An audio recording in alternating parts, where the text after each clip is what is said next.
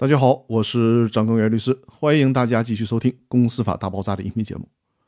这一期我要和大家讨论的话题是：遇到同时要求解散公司和强制清算的时候，法院可以告知原告应该怎么做。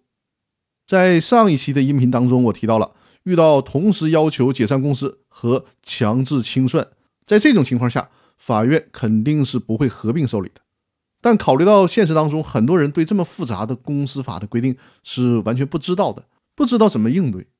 甚至并不是所有的律师都会知道这样的规定。所以呢，最高法院在公司法的司法解释二第二条里边规定了，人民法院可以告知原告遇到这种情况下的相关处理方式。也就是说，人民法院拒绝受理清算申请的时候，可以告诉原告，在人民法院判决解散公司以后呢。可以依据公司法第一百八十三条和公司法司法解释二的第七条的规定，自行组织清算。公司不能自行组织清算的时候，才能向人民法院提起强制清算的申请。在这里面需要特别强调一下，如果公司能够自行清算，那法院是不应该介入的。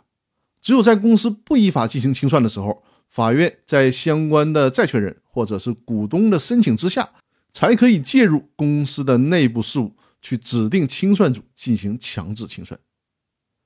这条司法解释规定了，法院在受理股东请求解散公司诉讼的时候，不予受理清算申请的情况下，可以进行解释。一方面呢，是使得这条司法解释的规定的逻辑性更加严密了；另一方面，也使得当事人能够更加清楚地理解解散与清算之间的区别。所以呢，我认为这是最高法院所做出的一个非常人性化的一条司法解释。那这周的分享呢，我们就到这里了。明天呢就是元宵节了，提前祝大家元宵节快乐。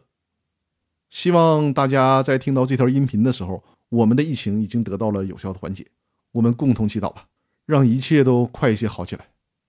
那好，感谢大家的收听，我们下周继续，谢谢大家。